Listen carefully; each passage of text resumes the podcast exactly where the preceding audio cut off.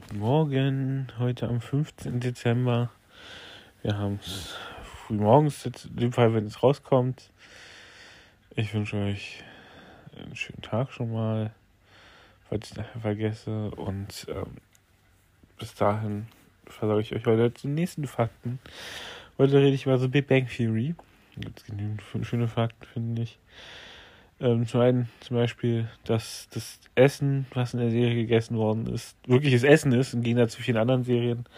Es kommt daher, dass der äh, Propmaster auch hier eine Kochausbildung hatte. Ähm, dann war zum Beispiel Pennys Nachname bis zum Schluss eigentlich geheim, bis sie Leonard heiratete. Dann hieß sie Penny Hofstetter, äh, hat also den Namen ihres Mannes angenommen. Aber ihr eigentlicher Name ist bis heute geheim sozusagen.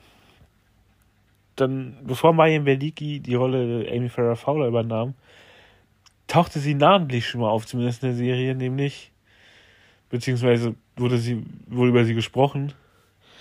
Ähm, da ging es um, die Jungs suchten einen Ersatz für äh, Sheldon im Physikerwettstreit. Und äh, da schlag, schlag, schlug Raj vor, die sollen das Mädchen aus Blossom nehmen. Die hat einen echten Physikerdoktor, den auch äh, den Miami Ligia wirklich hat. Jetzt nach der Serie Blossom hat sie noch ihren Schulabschluss nachgemacht und ist aufs College gegangen, hat studiert und ja, ist dann Doktor der Neurowissenschaften gewesen. Wenn man denkt, dass James Earl Jones und Carrie Fisher in drei Star Wars Teilen zusammengespielt haben, sozusagen, beziehungsweise James Earl Jones war nur die Stimme, ist es bemerkenswert, dass die beiden das erste Mal am Set von äh, Star Wars getroffen, äh, nicht von, von Star Wars, von Big Bang Theory getroffen haben, nämlich in der Folge, als James Earl Jones mit Sheldon abhängt und James Earl Jones dann äh, einen Klingelstreich bei Carrie Fisher macht, dann dazu, also an dem Tag haben sich die beiden das erste Mal getroffen. Ähm, dann gibt es zum Beispiel nur ein Set für die Treppe und die wird dann immer wieder umgebaut, wenn die Jungs, also wenn, alle, wenn Jungs und Mädchen, wenn alle anderen die Serie die Treppen hochlaufen. Äh, die Treppen einzelne Etagen abgehen, das ist halt immer die gleiche Etage sozusagen, wird halt nur mal umdekoriert äh, und sieht dann halt anders aus, dass es nicht auffällt im ersten Moment. Äh, dann Continuity. Nachdem Howard aus dem Weltall wieder kam, äh, hat Bernadette das Necklace, also die Heizkette, immer um den, das Howard ihr geschenkt hat, das er mit dem All hatte. Dann in der ersten Folge, in der hundertsten und der letzten Szene der letzten Folge, äh, hat Penny immer das gleiche Shirt an.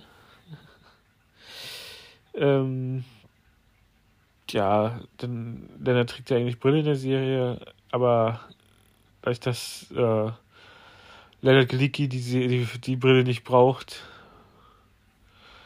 äh, ist, die ist es nur ein Brillengestell sozusagen, was er trägt. In der Szene, wo Sheldon Theremin spielt, das ist wirklich Jim Parson, der das Theremin spielt, eines der schwersten Instrumente, die es gibt. Bob Newhart hatte nur zugestimmt, ähm, mitzumachen. Wenn er, wenn er eine Rolle als wiederkehrender Gast da hatte, so kam man am Ende auf sechs Gastauftritte in der Serie. Und als letztes, als Tribut an die verstorbene Caroline Susie, die Howards Mutter gesprochen hat, hing ab da, ach, nach, nach ihrem Tod äh, immer ein Bild von ihrem Kühlschrank in der WG-Wohnung. Damit verabschiede ich mich für heute. Ich hoffe, ihr hattet gefallen an dem Filmfakten heute, beziehungsweise Serienfakten heute und wir hören uns dann übermorgen wieder. Ich wünsche euch noch einen schönen, schönen Tag, schönen Abend, wann auch immer ihr es hört heute, beziehungsweise wann immer ihr es hört. Und morgen ist mein geschätzter Kollege dran und bis dann.